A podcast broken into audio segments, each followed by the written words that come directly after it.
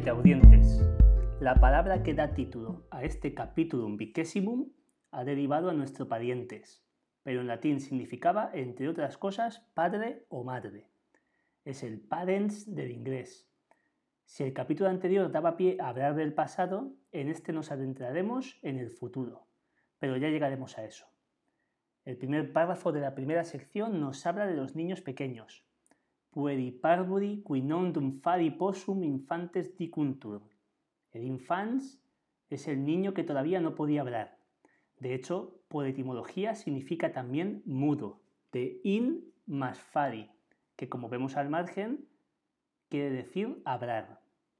Los niños pequeños, los bebés, duermen en kunae, una palabra que se declina solamente en plural. Y tal como leemos a continuación, en la línea 3, duermen muchas horas no solo de noche, sino también de día. Nam longus somnus infanti tan necessarius est quam quibus.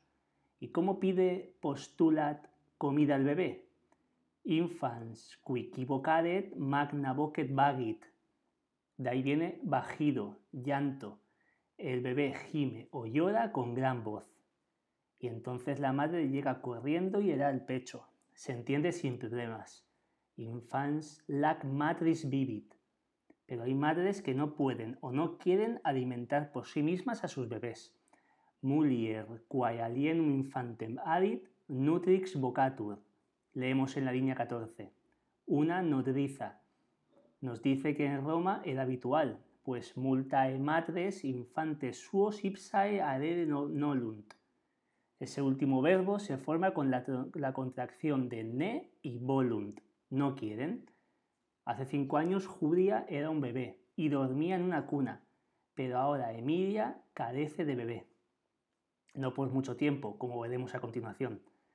En la línea 21 leemos Sed pos paucos menses nobus infans incunit erit, que es el futuro del verbo ser, estar o haber. El plural está un poco más abajo, erunt, y las formas regulares también aparecen en ese párrafo. Abebum, movebit, cantabit, amabunt. Así se forma el futuro indicativo de la primera y la segunda conjugación el cuadro completo lo tienes en la parte de gramática, en las páginas 160 y 161, tanto en voz activa como en voz pasiva. Fíjate en la siguiente oración en la línea 28. Anno post pater et mater ab infante suo aperapuntur. Dentro de un año, el padre y la madre serán llamados por su bebé, y los llamará mamma y tata, nequenin infans ipsa nomina patris et matris dicere poterit. No podrá decir patris y matris. Poterit es el futuro del verbo poder. Y entonces, en la línea 32 tenemos otra forma de futuro. Infansitud parentibus suis dicet. Los verbos de la tercera y la cuarta conjugación tienen la desinencia e para formar el futuro, excepto en la primera persona que es en a, de nuevo, vea las páginas 160 y 161 para comprender bien las tablas gramaticales. Así pues, el bebé les dirá a sus padres mamá, tata. Y tras eso hará faciet los primeros pasos, primos, gradus. En la línea 34 vemos la combinación de las dos formas de futuro. Initio pater eum sustinebit, ac manu ducet mox vero infans solus ambulare incipiet neque apparentibus sustinebitur neque manu ducetur. Se entiende fácilmente. Y con el tiempo, simul infans plura verba disquet et mox recte loqui esquiet.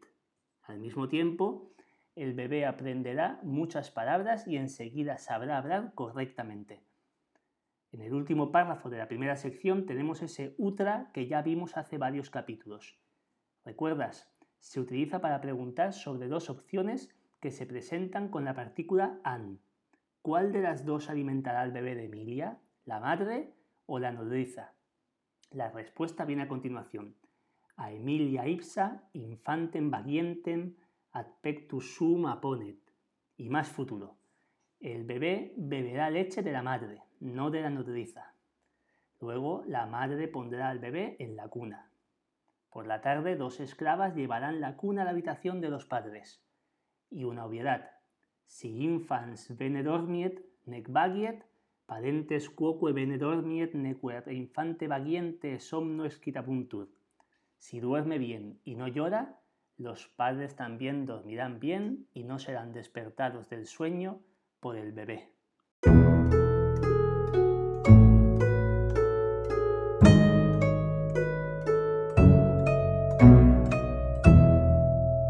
La segunda sección comienza donde lo dejamos el capítulo anterior. Julius aduc in peristilucum xore colocitur. Leemos en la línea 47. Ya no hablan del tiempo pasado, sino del tiempo futuro. Sermo eorum es de rebus futuris. Sermo, como vemos al margen, es it quod dicitur, o verba, es decir, la conversación, por fin, Iulius intelegit a Emiliam novut infantem expectare. Y el diálogo siguiente entre los dos cónyuges versará sobre el sexo del bebé.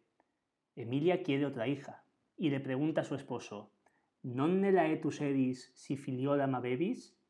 Filiolam es el diminutivo de filia, hijita, y Julio se ratifica. Profectu laetus edo, si alteram filiam abebo. Y añade la línea 60 Neminem magnis amabo quam parvulam filiam. A nadie amaré más que a una hija pequeña. Neminem, lo tienes en el margen, es el acusativo de Nemo, nadie. Pero Emilia se lo reprocha. Le dice que ahora sucede eso mismo, que ama más a Marcos y a Quinto que a Julia, a la que rara vez elogia o felicita. Vos vidi, es decir, vosotros dos hombres, filios modo avere bultis, filias non abatis. Y suponemos que enfadada a Emilia surgit atque gradum adversus ostium facit. Los pasos no se hacen, claro. Así que podemos entender esa estructura como da un paso hacia la puerta. Julio la llame. Mane y caput me. Permanece aquí junto a mí. Cuando se detiene, el esposo añade. No li avide. Tecum colloqui. Volo. Es un imperativo que se usa con infinitivo para expresar una orden negativa. No quiero que te vayas quiero hablar contigo. Y ella le hace caso, por lo que cónyuges colloqui pergun. Los cónyuges continúan con la conversación. Julio se ratifica en sus palabras. No ama menos a una hija que a un hijo, y lanza una puya. te murieres radius aliberi suis discedunt. Sin embargo, Emilia no será de esas. Ella nos dice permanecerá con su bebé y nunquam aeo disquedam, nunca se alejará de él. Lo cuidará si está enfermo y estará despierta toda la noche junto a él. Judío parece no creer esas palabras, como entendemos en la línea 80. Non ne aba infante sano disqueres? Y ella responde, mínime, de ningún modo. Tanto si está enfermo como sano, la madre debe curarlo y alimentarlo por sí misma. Y añade, o que es matris officium. Y sigue, profecto infantem meum ipsa alam. Alam es la primera persona del singular del futuro del verbo adere, alimentaré. Además dice semper cum eo dormiam. Eso último no parece gustarle a Julio, que pregunta si dormirán en la misma habitación que el bebé. De ser así, apenas podremos dormir una hora, dice, y amenaza con irse a dormir a otra habitación, ubi ab infante vagiente non escritabor. No nos, no nos imaginamos a Julio cuidando del bebé, y lo confirma en la línea 96. Meum officium es pecuniam facere ac magnam familia madere, non cum infante vagiente cubade. Y termina, somnus vido industrio necessarius est, con un dativo de interés. El sueño es necesario para el hombre trabajador. Emilia se enfada, y con razón. Prúdate audire nolo. No quiero escuchar más palabras de ti. Y de nuevo se dirige hacia la puerta. Julio le repite que se quede. Sed illa adversus ostium ille pergit, que podríamos traducir como pero ella sigue yendo hacia la puerta.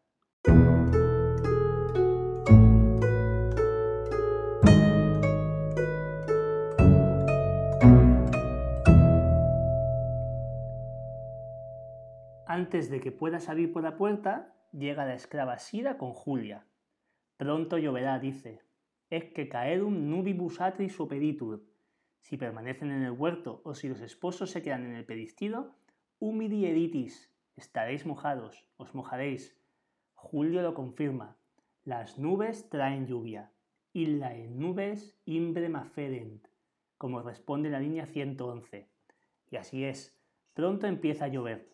Julio y Emilia ven caer la lluvia en silencio, lo que preocupa a la pequeña Julia, que pregunta, ¿Quid siletis? ¿Estisne tristes? Y la madre le responde que está triste porque muchos marineros se hunden en el mar mientras se disponen a traer a Italia las cosas necesarias de tierras extranjeras. Un guiño tal vez a la situación de Medo y Lidia en alta mar. Julia se alegra de que su padre no sea marinero y de que pueda permanecer en casa. Pero el texto nos cuenta en la línea 128 que crash Roman ibit. Ibit, lo tienes al margen, es la tercera persona del singular del futuro del verbo ir, iré. Crash significa mañana, y de ahí el verbo procrastinar, dejar algo para el día siguiente. Julio debe irse a Roma, un detertio quo querie revertar, donde volveré cada tercer día, literalmente. Julia no está de acuerdo, ella quiere que vuelva cada día, lo que satisface a su padre. Audisne Emilia le dice a su mujer en la línea 140, Julia dicit se patre suo cadere nole, ergo minus diligit quam te. Luego a mí no me aprecia menos que a ti. Y entonces con su última frase le da la pista a Julia. Ne calteran filiam minus diligam, ni a la otra hija estimaré menos. ¿Quam alteram filiam dicis? pregunta Julia. La madre se lo dice, pero la pequeña no quiere otra hermana. Piensa que ya no será amada. Esas últimas líneas nos dan ejemplos de formas verbales de futuro en voz pasiva. Amabor, amabimi, amaveris, amabimur, laetabor, laetaveris. Además, Julia da en la clave. Le pregunta a su padre en la línea 154. ¿Nonne tu quoquela etebadis tata si filiodum averis? Julio calla. Emilia añade que ya no quiere que se dirija a ellos como mamá o tata, porque italo cuntur parvur infantes, así hablan los niños pequeños. Es oportuno que les llame padre o madre, a lo que Julia responde que entonces ya no la llamen Juliola, sino Julia. La madre acepta, pero la niña no parece haberlo entendido. El capítulo termina con su frase Ita semper a me vocabimini tata et mama. Y es que no ha entendido nada. Antes de pasar la página, como siempre, repasa la gramática, haz los ejercicios y revisa el texto varias veces. Nos escuchamos la próxima semana. Hasta el capítulo siguiente.